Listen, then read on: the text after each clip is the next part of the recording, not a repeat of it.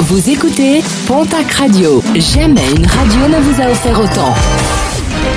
L'information locale à 9h, c'est sur Pontac Radio. Bonjour Jean-Marc Courage Sénac. Très bon mardi à vous toutes et vous tous et merci de votre fidélité.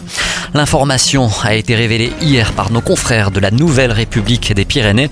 Une enfant de 12 ans a contacté la police de Tarbes dans la nuit de samedi à dimanche pour signaler que son père était en train de frapper sa mère et de la menacer avec un couteau. Une fillette enfermée dans la salle de bain pour échapper à la violence de son père. Un homme qui s'est rebellé lors de son interpellation. Était ivre et positif à la cocaïne. Ce dernier a écopé de 3 ans de prison avec obligation de suivi et retrait provisoire de son autorité parentale.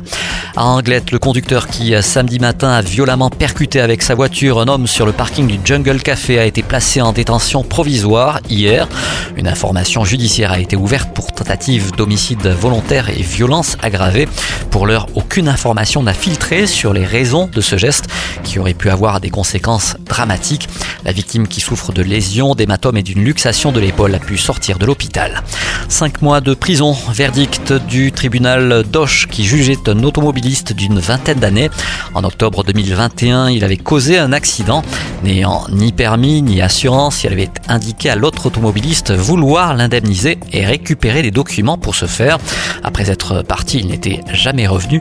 Un individu qui a assisté à son procès en visio puisque actuellement incarcéré à Béziers dans le cadre d'une autre affaire.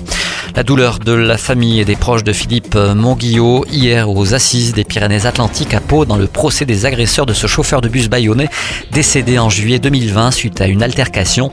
Les images de la vidéosurveillance ont été diffusées hier en plein procès. Le verdict est attendu jeudi dans la soirée. Une porte plutôt solide, celle de la buvette du jardin Massé à Tarbes. Un ou des individus ont tenté dans la nuit de euh, dimanche à lundi de la forcer pour pouvoir accéder au local où est entreposé le stock de boissons. Une porte qui a finalement résisté. Une plainte pourrait être déposée dans les prochaines heures.